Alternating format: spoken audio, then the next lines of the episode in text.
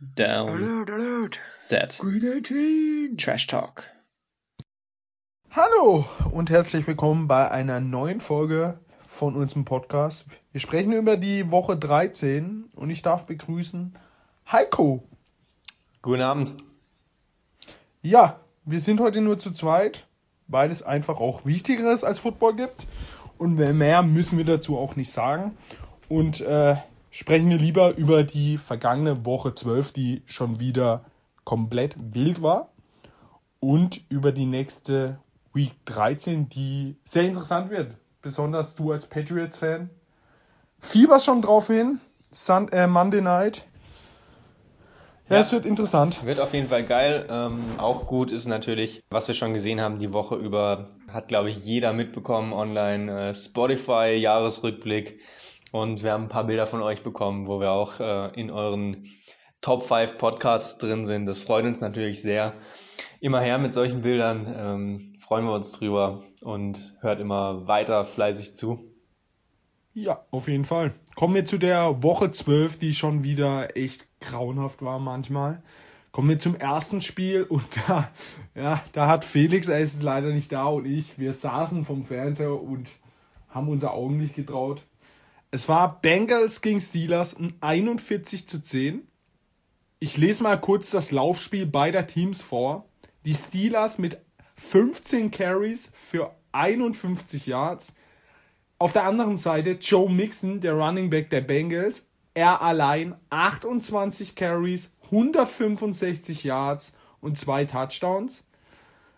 Dann gab es noch einen Spieler, T. Higgins, der letztige, letztjährige Rookie. Es war nicht Chase, sondern schon wieder T. Higgins, der eigentlich der bessere war in dem Spiel, wie im letzten Spiel schon. Von 190 Passyards, wo die Bengals hatten, hat er allein 114 Yards gehabt, ein Touchdown. Kommen wir noch zu Big Ben.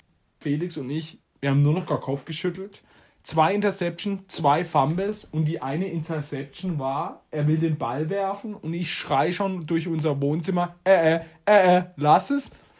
Ja, er hat ihn geworfen und natürlich war es auch ein Pick, weil jeder wusste, da steht nicht mal einer. Es war ein lustiges Spiel, es war ein sehr, sehr deutlicher Sieg der Bengals und über die Steelers muss man sich langsam echt Gedanken machen. Was sagst du, Heiko? Ja, die Steelers, das ist für mich einfach nur ein Krampf und ähm, ehrlich gesagt gucke ich die auch nur, wenn sie in der Red Zone dran sind und wenn das jetzt ein, ein spätes Spiel ist oder so, dann nur wenn das andere Team mich interessiert, sonst äh, spare ich mir da vielleicht sogar die Highlights, weil das ist einfach nichts. Das ist nicht schön zum Angucken und das hat auch keinen Wert mehr. Die stehen 5 und 5. Ähm, ich sehe da nicht, dass sie noch irgendwie in die Playoffs kommen könnten, haben eine sehr starke ähm, Division ja auch. Also, die Saison ist verschenkt. Ben Roethlisberger ist durch. Die Backup-Situation auf Quarterback ist aber halt einfach auch so schlecht, dass es keinen Sinn macht, ihn jetzt zu benchen. Das hätte auch nicht mehr Erfolg. Deswegen einfach äh, als Steelers-Fan abwarten. Nächstes Jahr gespannt sein, wer da Quarterback spielt und dann kann es auch. Ja, ähm, nein. Haskins wird es nicht sein, aber ja, es ist völlig unklar, wer es sein wird tatsächlich. Ich glaube, der, der Steelers Quarterback nächstes Jahr ist aktuell noch nicht im Kader, aber ob der jetzt durch den Draft kommt und da kann es auch so ziemlich jeder sein oder durch äh, Free Agency, keine Ahnung. Am besten verliert man jetzt die restlichen Spiele größtenteils, dann hat man vielleicht dieses Jahr auch echt die Chance, einen der besseren Quarterbacks des Drafts zu bekommen, weil die ja möglicherweise nicht alle gleich vorne in der ersten Runde gehen, weil unklar ist, wer jetzt wirklich da der Beste sein soll. So ein Malik Willis könnte ich mir da vorstellen, vielleicht nächstes Jahr bei den Steelers. Das könnte ganz cool werden. So ein bisschen Jalen Hurts in kleiner und dafür ein bisschen besser im Werfen. Das fände ich eigentlich einen sehr spannenden Spieler bei den Steelers. Warten wir mal ab, was da passiert, aber dieses Jahr ähm, will ich da keine großen Augen mehr drauf werfen, auf was, das, was die Steelers machen. Ja, wir haben sie schon vor der Saison sehr hinterfragt. Das ist jetzt die Quittung. In einem Derby 41-10 auf die Schnauze zu bekommen. Und das eigentlich nur von Joe Mixon und T. Higgins. Ja, kommen wir zum nächsten Spiel. Die Colts gegen die Buccaneers, wir haben es angesprochen, ein absolutes Spitzenspiel und Spitzenspiel war drin. 31, 38. Die Bucks holen ein 24 zu 7 auf. Ähm, Leonard Fournette, ja, jeder, jeder, der uns kennt, wir hassen ihn, weil, boah, aber er hat mal kurz gezeigt, was er kann. 131 Yards, 4 Touchdowns zum Matchwinner. Dann darf man noch den alten Kronkowski, er kann es noch. 123 Yards, es war mal wieder Gulliver auf Reisen. Das sind mal wieder ein paar Verteidiger abgeprallt gegen diesen Riesen. Jonathan Taylor, den wir, äh, ich glaube, den jeder im Mittelpunkt hatte, in einem Drive, glaube ich, 60 Yards hingelegt. Da hat er es mal kurz komplett abrasiert aber einfach zu spät. 83 Yards, ein Touchdown gegen die beste Laufdefense der Liga. Ähm, in meinen Augen ein echt gutes Spiel von Carson Wentz, weil die Abwehr der Bucks, die Secondary. Warte, was hast du das gerade wirklich gesagt? Ich meinte am Anfang. Am Anfang ein gutes Spiel. Weil, aber nicht weil Wentz gut ist, sondern weil die Bucks Secondary einfach furchtbar schlecht war und die einfach so den Lauf stoppen wollten, dass eben alles in der Box stand und hinten waren dann die Löcher. Ähm, für mich haben die Colts auch viel zu spät das Laufspiel reingebracht, wo dann im, in den letzten Drives, wo Jonathan Taylor dann Gas gegeben hat, war es einfach zu spät. Aber man muss auch zu Carson Wentz sagen, oder Schwenz, wie wir ihn nennen, er hat mal wieder ein Spiel vergeigt. Er hat gut gestartet, und dann hat er komplett versagt, was man eigentlich von ihm kennt. Und für mich waren die Colts das bessere Team, haben sich aber von Fournette verprügeln lassen. Und wenn man sich von Playoff Lenny verprügeln lässt, dann sollte man lieber aufhören mit Football spielen. Was sagst du, Heiko? Es war ein verrücktes Spiel. Es ging hin und her. Es hatte ganz viele unterschiedliche Phasen. Äh, die Colts am Anfang in Führung gegangen und dann haben die Buccaneers ganz viel liegen lassen, ganz viele Chancen versaut, haben dann 7-3 geführt, soweit ich mich erinnere, aber hätten eigentlich höher führen müssen und dann im zweiten Quarter haben die Colts einfach 21 Punkte aufgelegt und da war nichts davon Jonathan Taylor eigentlich. Alles eher äh, durch die Luft. Da war Carson Wentz wirklich on fire. Sind dann da relativ deutlich in Führung gegangen, aber dann drittes Quarter halt nichts mehr gerissen. Null Punkte im dritten Quarter. Sich komplett das Spiel aus der Hand nehmen lassen von Brady und Fournette. Und dann am Ende Jonathan Taylor nochmal ähm, aufgewacht und hat ein bisschen was gemacht, hat er dann seinen Touchdown gemacht und die, die Yards, die er sich geholt hat, insgesamt waren es dann 83, größtenteils im vierten Quarter, aber es war dann halt einfach zu wenig, weil man auch nochmal 10 zugelassen hat. Und so verliert man dann mit einem Touchdown dieses Spiel, was man schon auch äh, hätte gewinnen können. Und für mich die Coles gerade echt mm, ein Team, gegen das man irgendwie nicht so gern spielen will. Auch wenn sie jetzt nur 6 und 6 stehen, ähm, ist es für mich ein sehr unangenehmer Gegner. Ja, eine absolut krasse O-Line. Vielleicht eine Top 3. Mit einem bisher doch der beste Running Back der Liga jetzt durch Henry sein Auswahl, aber Carson Wentz in den Playoffs. Also wenn du auf Carson Wentz bauen musst, ich glaube, das geht schief. Und da ist eben auch der Unterschied Tom Brady. Die Bugs wissen, wenn sie hinten liegen, ja cool, dann kommt Tom Brady und dreht das Ding. Carson Wentz Statline halt auch, äh, die zeigt halt alles, was da los war in dem Spiel. Und zwar sehr viel. 27 von 44 für 285 Yards. Guter Schnitt von 7 Yards Average und drei Touchdowns, aber auch zwei Interceptions. Dazu kommen dann nochmal drei Sacks für 21 Yards. Das beendet auch gern mal dann einen Drive, äh, wenn du sieben Yards im Schnitt für einen, für einen Sack verlierst und davon drei nimmst. Das heißt einfach, da war gutes Zeug dabei, aber halt auch ein paar äh, zu schlechte Sachen. Die drei Sacks, die zwei Interceptions, das tut halt dann einfach weh und dann verliert man dann doch wieder das Spiel. Ja, und die Szene des Spiels war kein Touchdown, sondern Vita Wea. Alter. Sein Helm ist hochgerutscht und er hat mit, man muss sagen, mit seinem Mund ist er gegen das Gitter oder gegen den Helm des Gegners gelaufen und dann war mal kurz ein paar Zähne weg. Und äh, ja, ich glaube, wenn jemand schon mal einen Zahn verloren hat, so oder wenn man nur dagegen gerannt ist mit dem Mund, es tut krank weh. Und wenn man so einen Zahn auf einmal in der Hand hat, ist, glaube ich, keine schöne Überraschung. Vita Wehr hat gelacht und einfach weitergespielt. Aber dass der Typ äh, in einer anderen Welt spielt, ich habe nur den Kopf geschüttelt einfach, weil ich finde es immer, alles was mit den Zähnen ist, das finde ich so ekelhaft. Ähm, und er feiert es einfach noch ab. Wie kann man denn nur, Alter, sein scheiß Frontzahn da vorne ist rausgeflogen. Komplett ekelhaft. Und oh, Footballspieler sind halt echt krank. Ja, kommen wir zum nächsten Spiel. Packers gegen Rams, ein absolutes Spitzenspiel, 36 28. Ein richtig starkes, offensiv geprägtes Spiel. Defensivreihen waren da eigentlich gar nicht zu sehen. Ähm, aber Rogers hat mal wieder gezeigt, wer der Baller ist.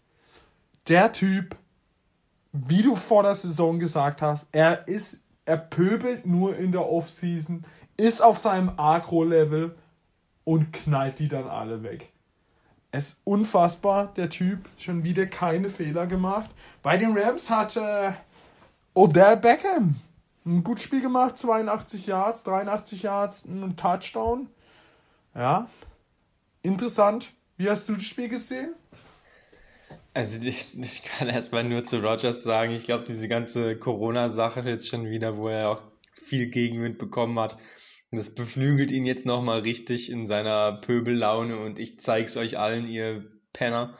Ähm, Laune, die er da so an den Tag legt und ich, die bringt ihn halt schon wieder Richtung MVP, ne, muss man schon sagen. Solche Spiele zu gewinnen, helfen da auf jeden Fall. Die Rams einfach äh, mit einem in November schlechteren Rekord als die Lions alles verloren und einmal die Bye Week gehabt und die Lions wenigstens einen Unentschieden geholt. Das ist halt einfach zu wenig. Und jetzt nur noch 7 zu 4, nachdem man 7 zu 1 stand, muss man schon fast wieder ähm, sich mal langsam anstrengen, um überhaupt in die Playoffs zu kommen. Die Packers hingegen mit 9 und 3 sehr souverän und selbst AJ Dillon jetzt als Vertretung von Aaron Jones sieht echt ordentlich aus, macht einen guten Job. Adams natürlich sowieso überragend. Und die Defense spielt auch echt ordentlich. Also Packers, die sind auf jeden Fall einer der Top-Kandidaten auch dieses Jahr wieder. So ist es. Ja, kommen wir zu unserer angesprochenen Week 13. Ja, es kommt langsam, wie du gesagt hast, ins Playoffs-Rennen. Jeder Sieg zählt jetzt. Und wir haben heute Abend schon ein absoluter Kracher. Und man muss einfach wieder sagen, die Donnerstag-Nachtspiele sind deutlich besser als die Sunday Night. Ich weiß nicht, was sie da gemacht haben. Eigentlich war es immer andersrum. Donnerstag-Nachtspiele konnte man eigentlich nicht anschauen. Jetzt haben wir wieder ein absoluter Kracher mit den Saints 5 und 6 gegen die Cowboys 7 und 4. Was eigentlich so ein richtiges Sunday Night Game ist. Ja, die Cowboys mit einer knappen Niederlage gegen die Raiders darf man aber nicht überwerten weil auf dem Platz stand kein Cooper, kein Lamb und man hat schon, also da hat schon die Cowboys Offensivkraft gefehlt. Elliott war angeschlagen, hat kaum gespielt und dann kann man auch mal so ein Spiel gegen die Raiders äh, ganz knapp verlieren.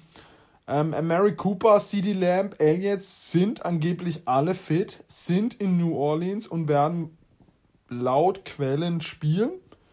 Denken wir mal so. Camara ist laut Quelle out, was den Saints schon wehtut. Auf der anderen Seite steht bei den Saints ein neuer Quarterback. Taysom Hill darf wieder ran. Und äh, um es jetzt noch negativer zu machen, die Saints haben gerade vier Niederlagen in Folge. Also äh, bei denen läuft nicht alles rund. Ja, auf der anderen Seite die Cowboys Secondary sah gegen die Raiders furchtbar schlecht aus. Nicht nur die Secondary, sondern ein Spieler, äh, der Cornerback, der, ich glaube, fünf Strafen gegen sich bekommen hat. Ja, kann man auch mal zulassen. Und ich glaube nicht, dass äh, das Problem ist, die Secondary der Cowboys finde ich echt schlecht. Haben sie auch gegen die Raiders bewiesen. Aber wenn du einen Taysom Hill hast, der jetzt eigentlich nicht für Passspiel bekannt ist, sondern eher für sein Laufspiel, verrückte Plays, ja, dann ist es eigentlich der falsche Gegner. Pick Meine Augen, für Trevon Diggs.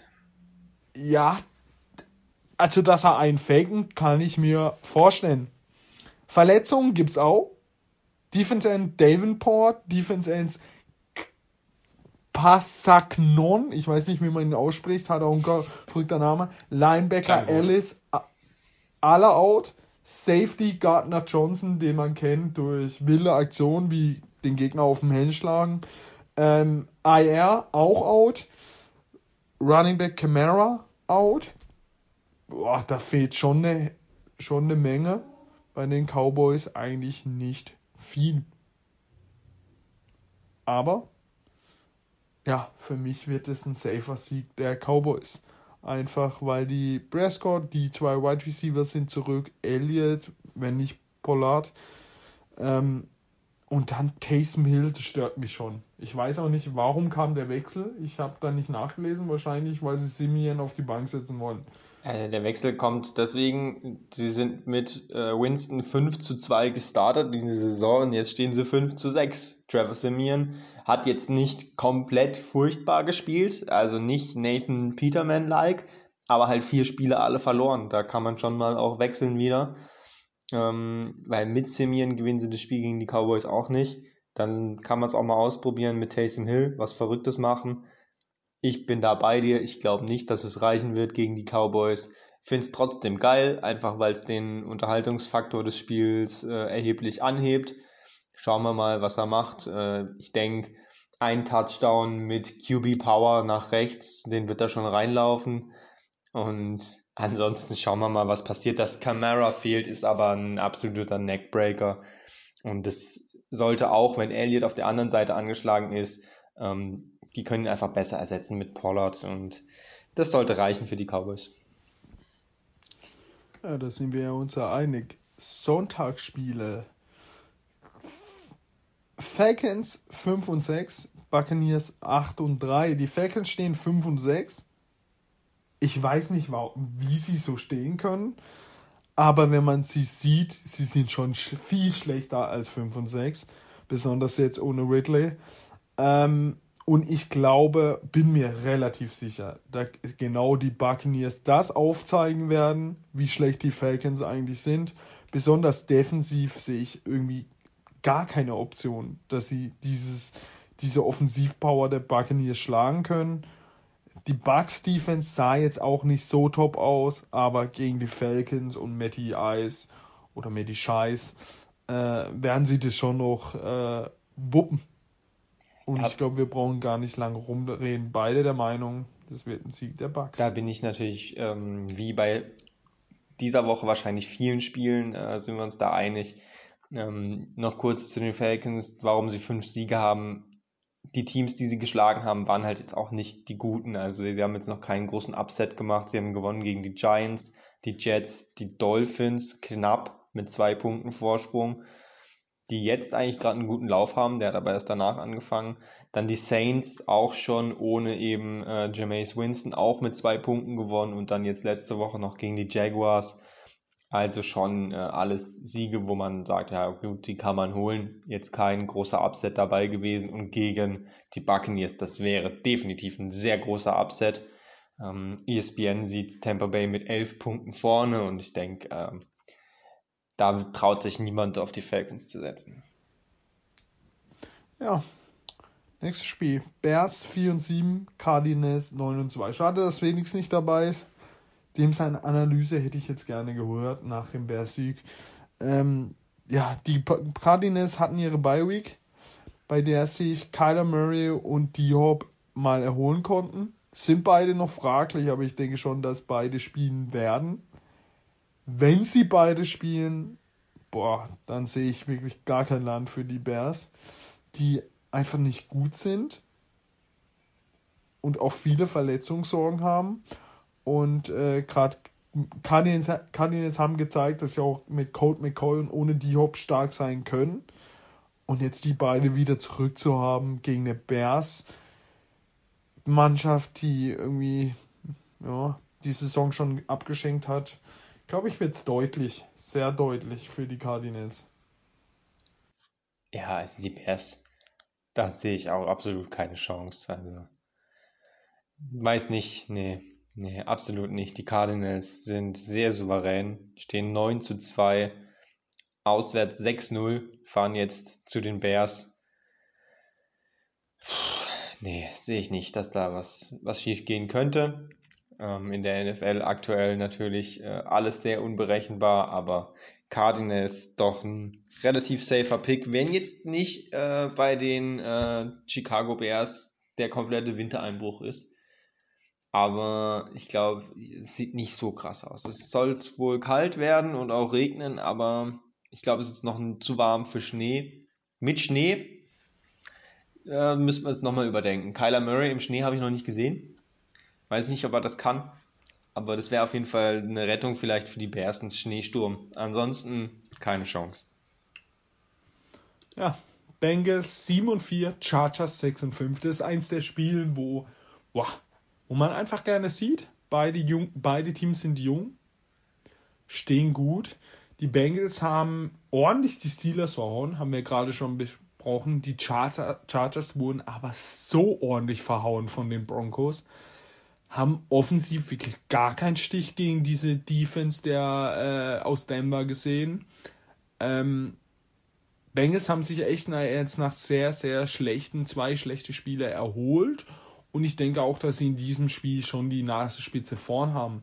Der Vorteil ist, wenn man Chase ausschaltet, kommt eben ein T. Higgins, der letztes Jahr Rookie war, den wir schon gelobt haben, ist ein anderer Typ, ist ein großer Receiver aber auch einfach ein guter Mann.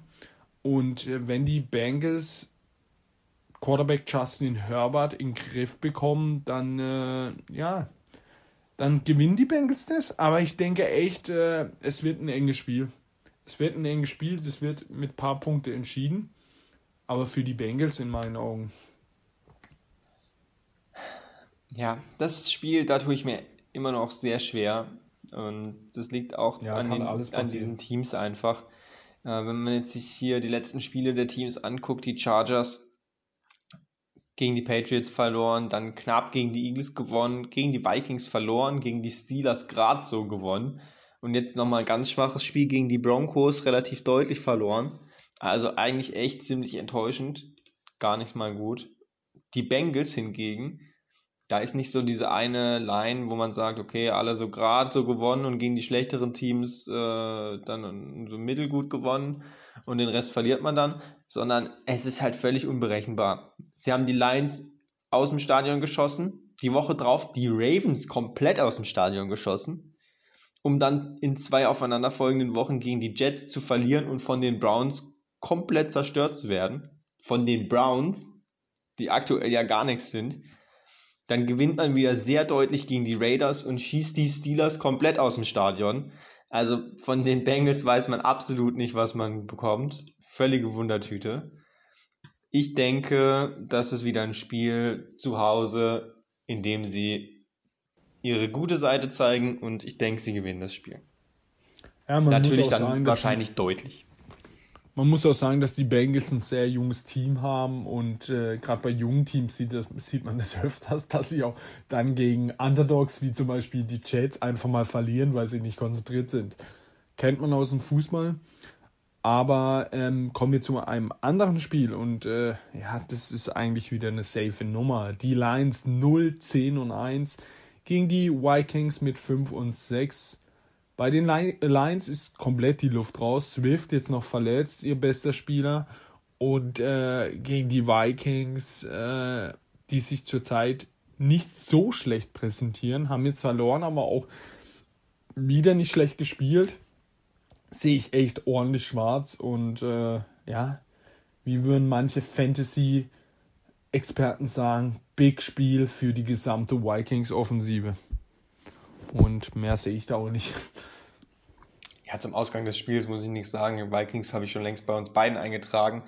äh, die, die Zeit, in der wir hier den Lions-Sieg prophezeien, die müssen langsam mal ein Ende finden.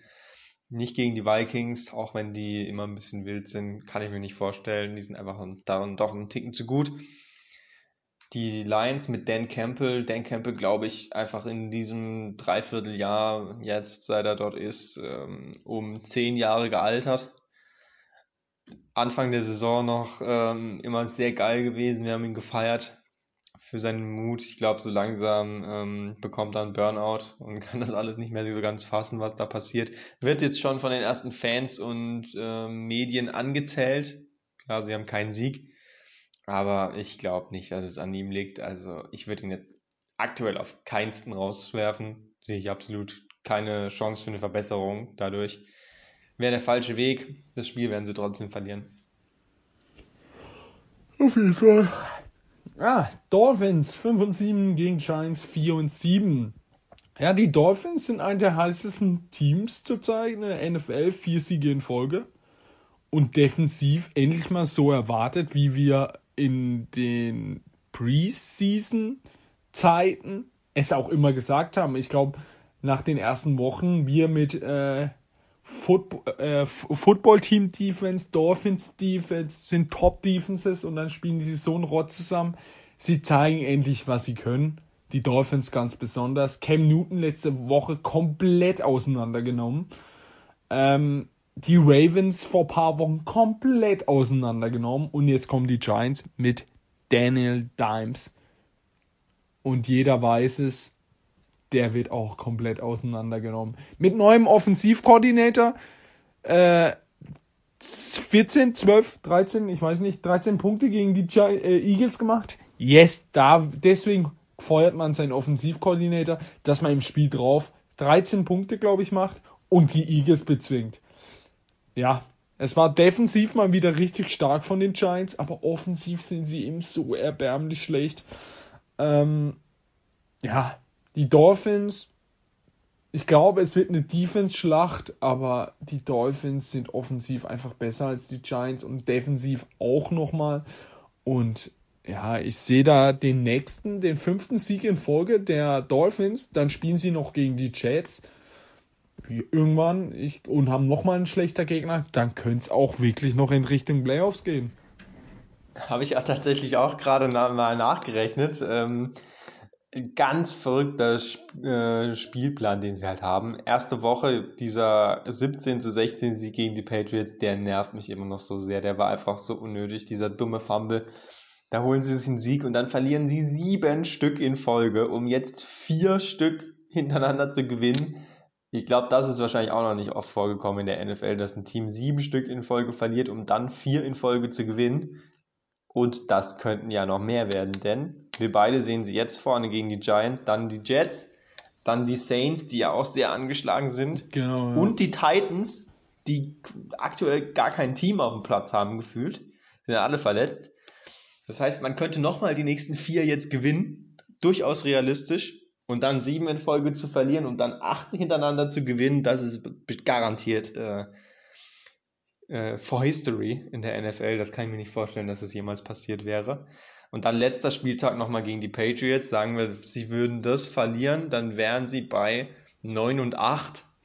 Ja, das wird wahrscheinlich nicht ganz reichen, denke ich, für einen Wildcard-Platz. Aber, aber es ist nicht unmöglich. Denkst du, denkst du wirklich, wenn die Patriots durch sind, dass sie da irgendeinen Stammspieler hinstellen? Wenn es auch um, wenn es schon auch nicht mehr um den Titel geht, egal sie haben sie oder Ja, ich bin mir ziemlich sicher, dass es am letzten Spieltag für die Patriots nicht sicher ist, ähm, wo man landet. Also natürlich kann es sein, dass man jetzt von den Standings so steht, dass man weiß, okay, wir sind jetzt schon Second Seed, aber oft geht es ja dann schon noch um den Seed, den man bekommt, auch wenn man jetzt wüsste, man ist schon in den Playoffs und da jetzt nur noch der First Seed ja äh, die erste Runde überspringt, ist es schon sehr wichtig. Also glaube ich jetzt nicht, dass dann nur noch Backups spielen werden, aber das müssen wir natürlich abwarten. Aber erstmal müssen die Dolphins die vier Spiele vorher gewinnen, damit dieses letzte Spiel überhaupt besonders interessant wird.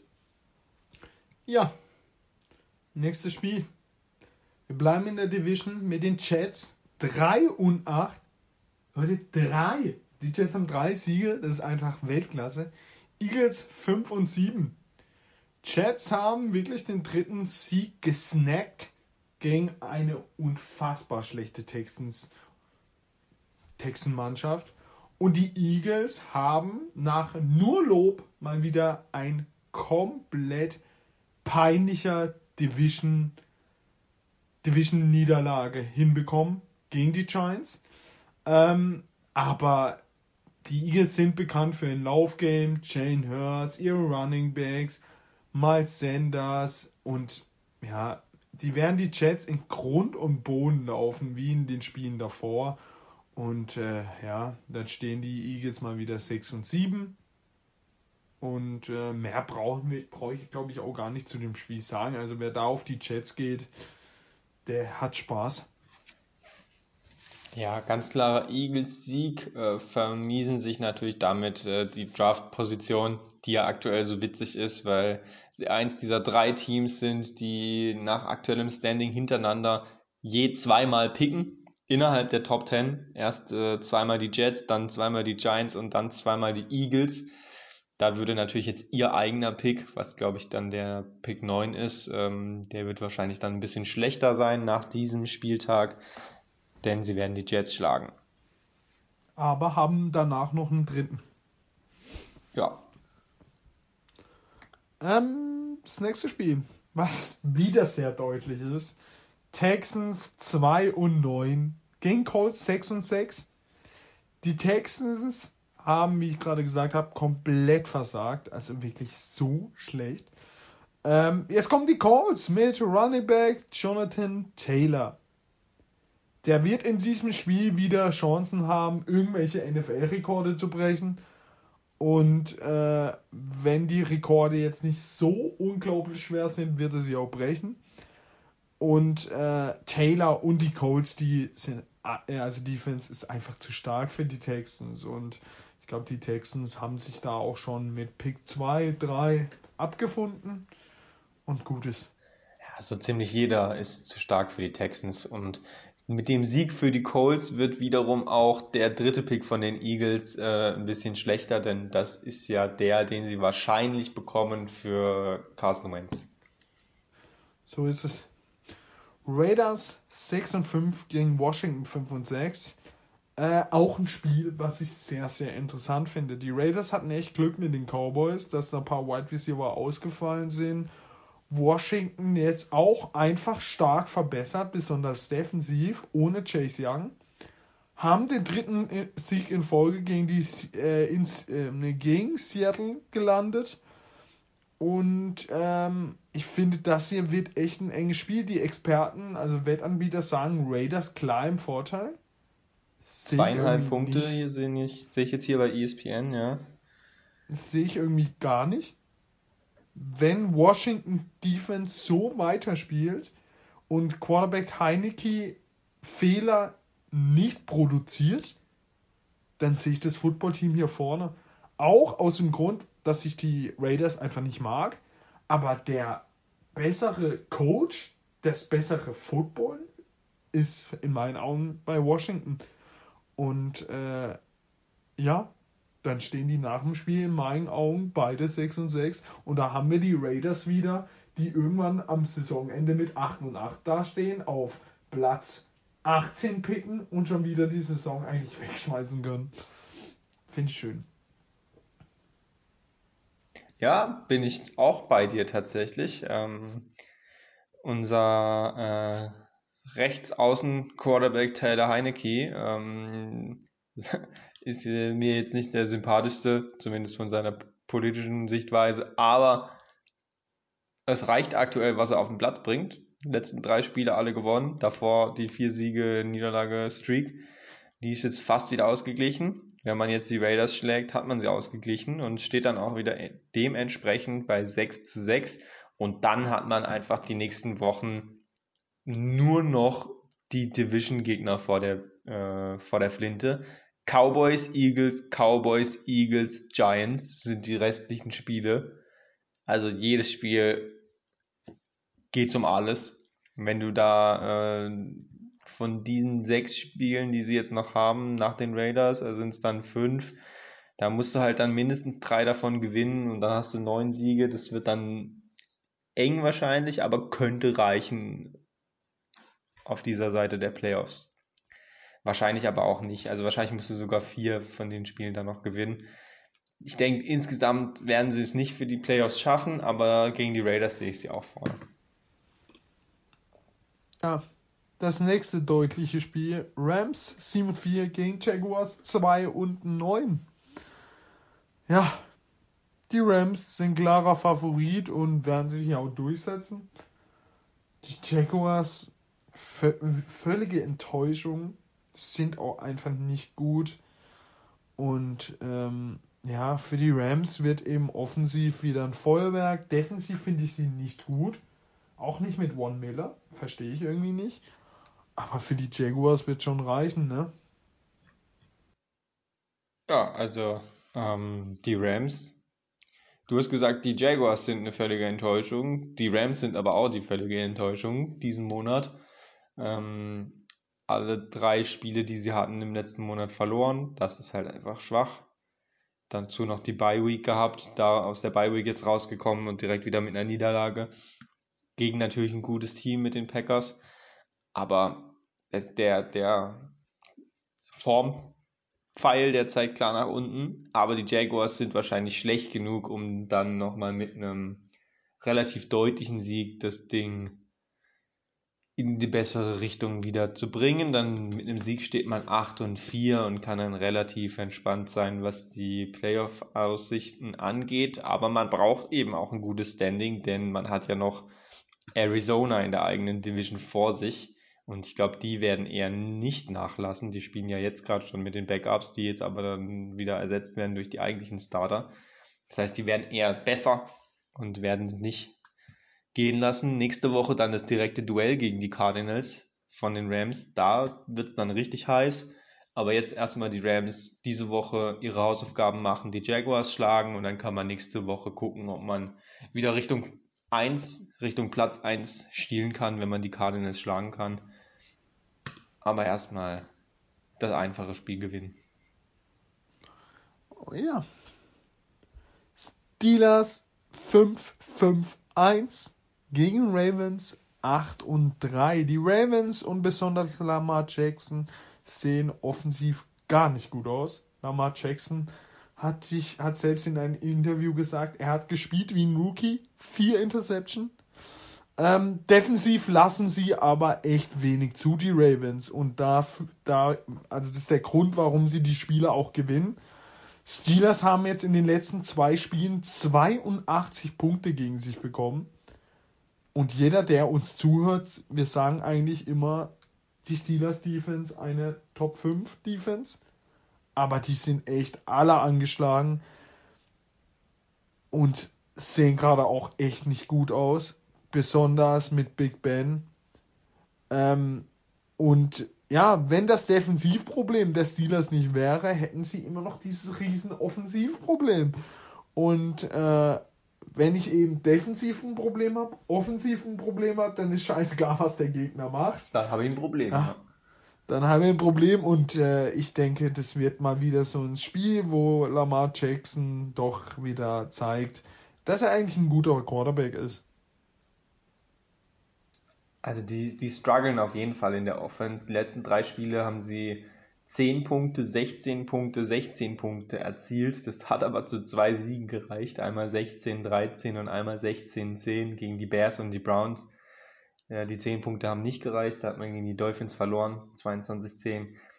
Aber dreimal schlecht gescored, zwei davon gewonnen, trotzdem noch Platz 1 in der Division behauptet, einen Sieg vor äh, Cincinnati und zwei vor den Browns, drei vor den Steelers. Ähm, mit einer Niederlage wird es wieder noch enger werden in dieser Division, als es schon ist, aber ich glaube es auch nicht. Die Steelers sind für mich einfach eine komplette Enttäuschung und wie ich vorhin schon gesagt habe im Rückblick, Steelers, da ist für mich die Saison beendet, sollten auch gar nicht mehr so viele Siege holen, wäre besser für sie. Natürlich werden sie in diesem Division-Duell äh, nur den Sieg holen wollen und nicht einen guten Pick sich erspielen, aber denke nicht, dass sie dieses Spiel gewinnen.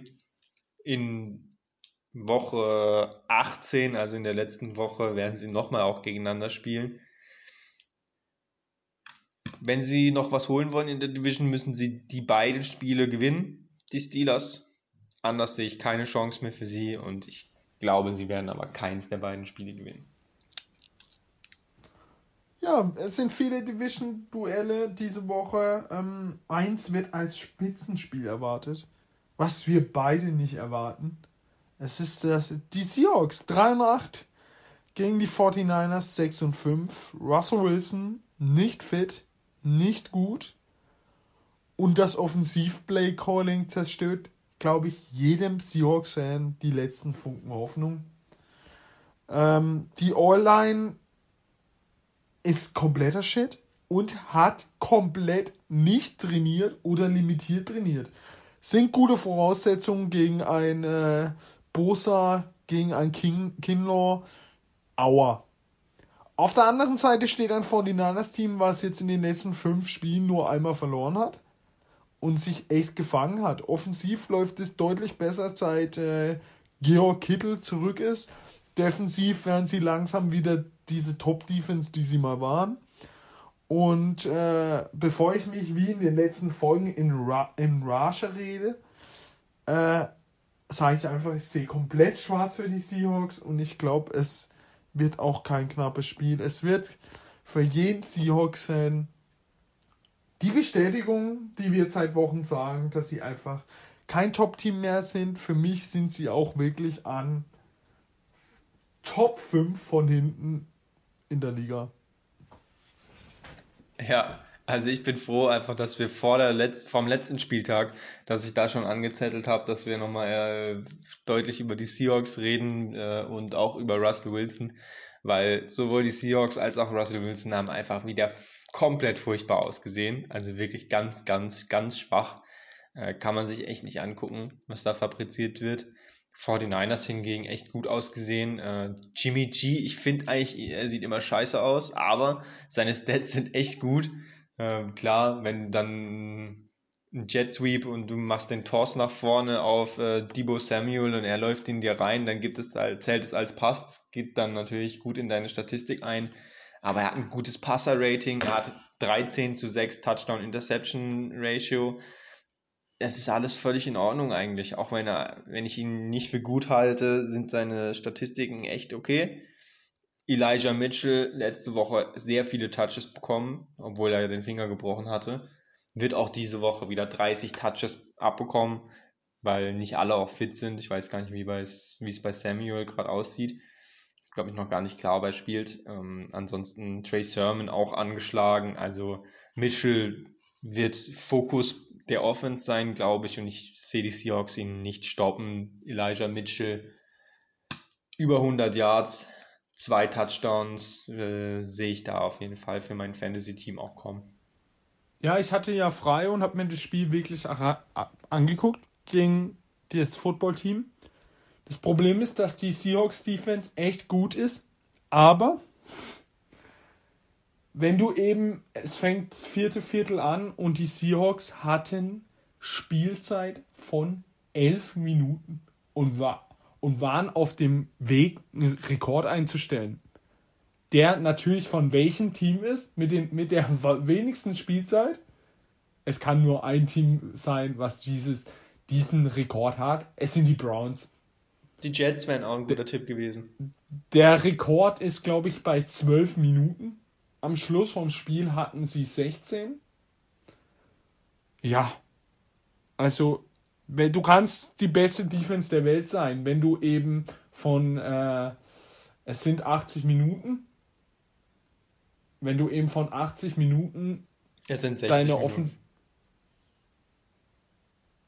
ja, war ich beim Eishockey. Es sind natürlich, es sind natürlich 60 Minuten.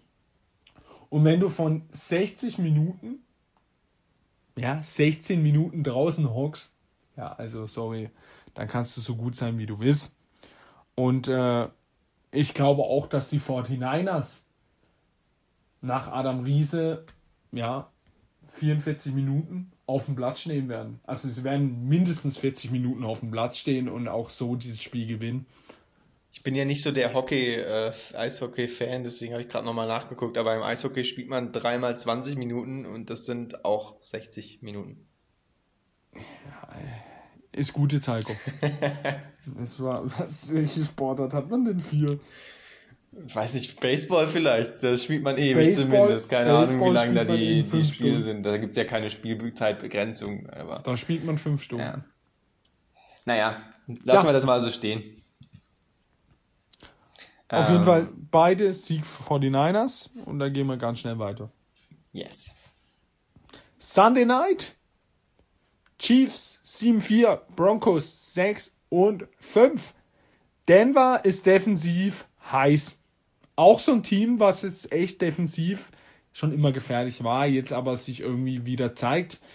Ähm, und ich denke auch, dass Denver wie jedes Jahr den Chiefs offensiv echt Probleme bereitet. Also Denver defensiv, Kansas offensiv. Ähm, die Chiefs haben sich echt gefangen, vier Siege in Folge. Und man denkt jetzt, ja, die Offensive hat sich gefangen. Nein, nein, nein. Die Defensive ist die Sache, die überzeugt und abliefert. Die lassen kaum Punkte zu und dann reicht es eben, wenn die Offensive nur zwei Touchdowns macht. Was früher nie so war, jetzt ist es so. Sie haben offensiv immer noch nicht geschafft, sich komplett durchzusetzen. Ich sehe auch echt ein enges Spiel zwischen den zwei, aber im Endeffekt steht dann Pat Mahomes, auf der anderen Seite ein Teddy B. I don't know, aber äh, ja, ich sehe das schon. Die Chiefs, die Chiefs schon vorne. Ja, du hast recht, Teddy B, das ist ein Problem. Ähm, aber steht Teddy B da überhaupt? Ist der nicht auch True angeschlagen? Lock, oder was? Ich glaube, da war also irgendwas, wenn, dass auch vielleicht Drew Lock spielt. Müssten wir jetzt nochmal Wenn Drew Lock spielt, gehe ich auf ähm. Denver. Das wissen wir alle. Drew Lock ist Nee, also du hast jetzt ja schon Chiefs gesagt. Die Chiefs sind mit neuneinhalb Punkten Favorit bei ESPN. Finde ich auch kompletter Schwachsinn. Das finde ich schon äh, eine heftige Ansage. Und dann auch noch ein Over-Under von 47. Glaube ich jetzt auch Man nicht, dass auch es so high-scoring wird, ehrlich gesagt. Null. Ähm, sehe ich ein anderes Spiel hier. Melvin Gordon, fraglich, 50-50, ob er spielt.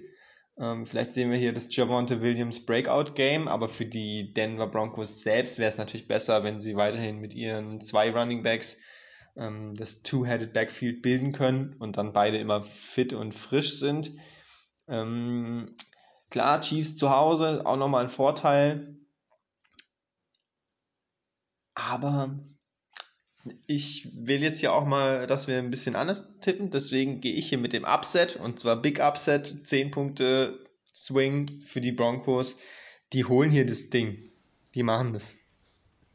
Also bin sehr gespannt, sagen, ob die Broncos defensiv schön clever spielen, too high die ganze Zeit gegen die Chiefs, so wie es die letzten Gegner nicht wirklich hinbekommen haben, warum auch immer. Aber ähm, ich kann mir vorstellen, dass die Chiefs dieses Mal wieder in der Offense strugglen. Ja, da bin ich deiner Meinung, denn ich würde, ich habe ja Pat Mahomes in Fantasy und ich will ihn gar nicht spielen. Aber auf dem Markt gibt's, gibt's nichts anderes, dass ich ihn spielen lassen muss. Und ich weiß ganz genau, der wird mir da zwölf Punkte hinsetzen und ich würde mich tot ärgern.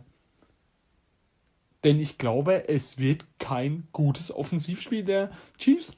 Und dann, äh, ja, dann wird eben echt mal eng, aber ja, du bist jetzt mit den Broncos gegangen. Ich denke, ja, die Offensive ist dann noch, doch noch zu stark, um ja, sie auf 10 Punkte zu lassen, die du brauchst, um sie zu schlagen. Monday Night, das letzte Spiel.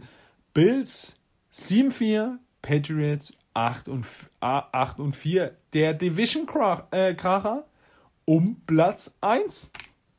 Patriots mit auswärts 5 und 0 und sie spielen auswärts. Sechs Siege in Folge. Die Bills-Offensive trifft auf, den nächst, auf die nächste krasse Defensive. In meinen Augen richtig geiles Spiel und ein enges Spiel. Bei den Bills hat sich da Cornerback Tredavious White einen Kreuzbandriss zugezogen. ACL. Das tut schon weh. Also die Defense ist stark und wenn der dann noch der beste Cornerback fällt, Man kennt es aus früheren Jahren wie äh, Ramsey, Jay Alexander, das sind eben so Corner, die schalten eben mal einen Wide Receiver aus und das heißt dann für den Quarterback, da werfe ich einfach nicht hin. Es kommt ein Rookie Quarterback, wahrscheinlich der beste Rookie Quarterback, aber wenn da eben so ein Top Corner noch steht, ist es schon ekelhaft für einen Top äh, für einen Rookie Quarterback. Man sieht es jedes Mal bei Ramsey, aber ich finde eine extreme Schwächung.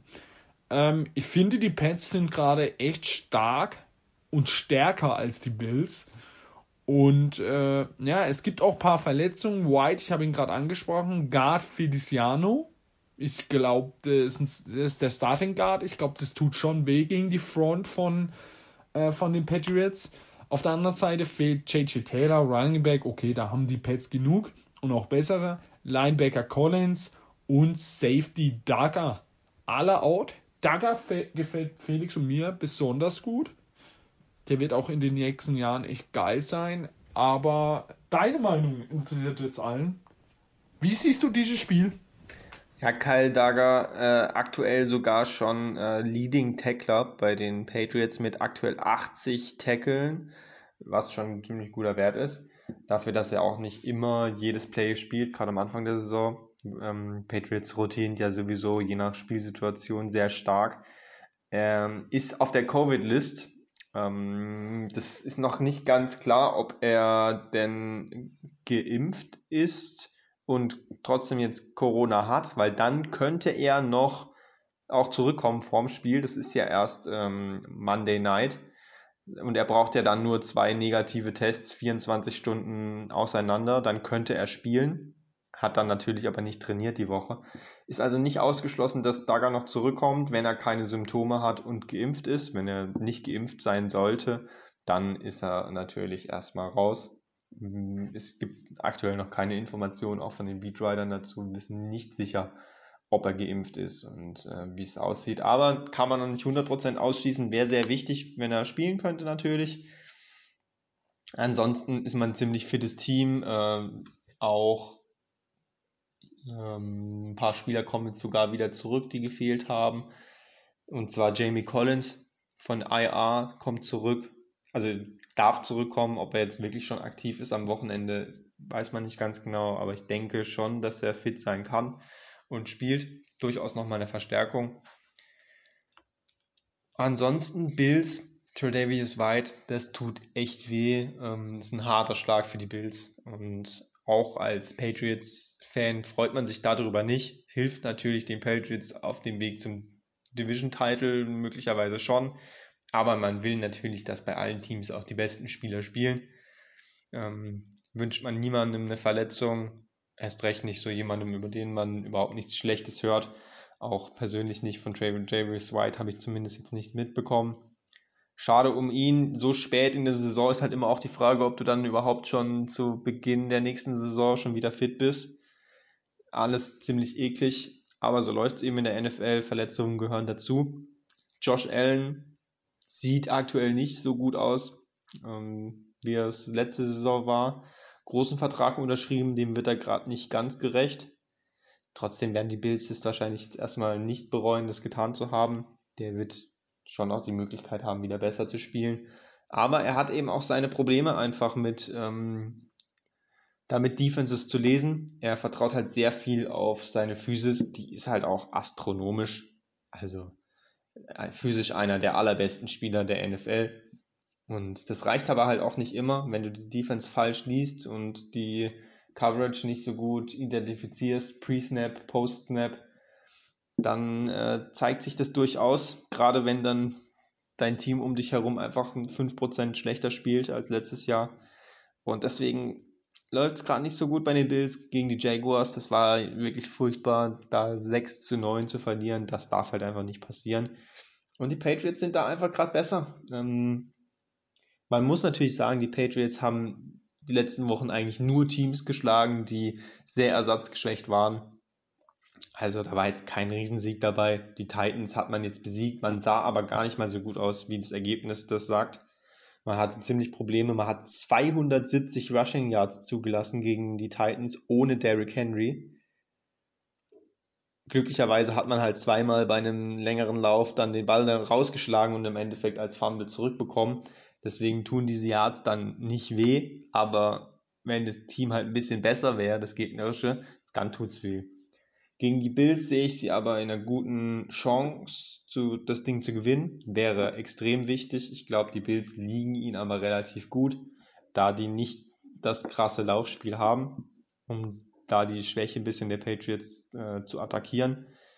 Ich denke, die Patriots werden eher wieder mit vielen ähm, Nickel-Looks, Dime-Looks auf dem Feld sein und viel Too High spielen, dass Josh Allen äh, nicht tief werfen kann und sie dazu zwingen, Kurzpassspiel, Laufspiel eben zu machen, worin sie nicht so gut sind. Und dann kommt es halt darauf an, reicht es für die Bills, dadurch die First Downs zu holen oder reicht es nicht? Und ich denke, das entscheidet das Spiel.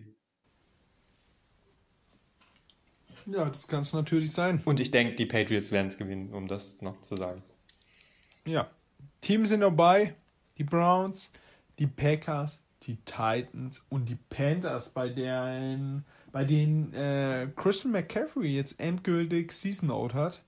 Hat sich wieder verletzt. Äh, eine gebrauchte Saison für den Superstar, Running Back Superstar. Aber ähm, ja, vier interessante Teams in der Bye Week. Ja, und eine interessante Woche besteht uns vor. Nachtrag noch, Teddy B wird spielen.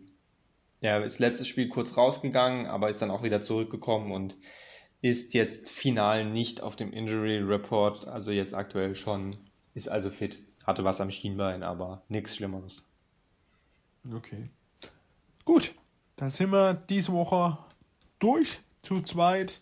Nächste Woche bestimmt dann wieder zu dritt. Und äh, ja, hört es an.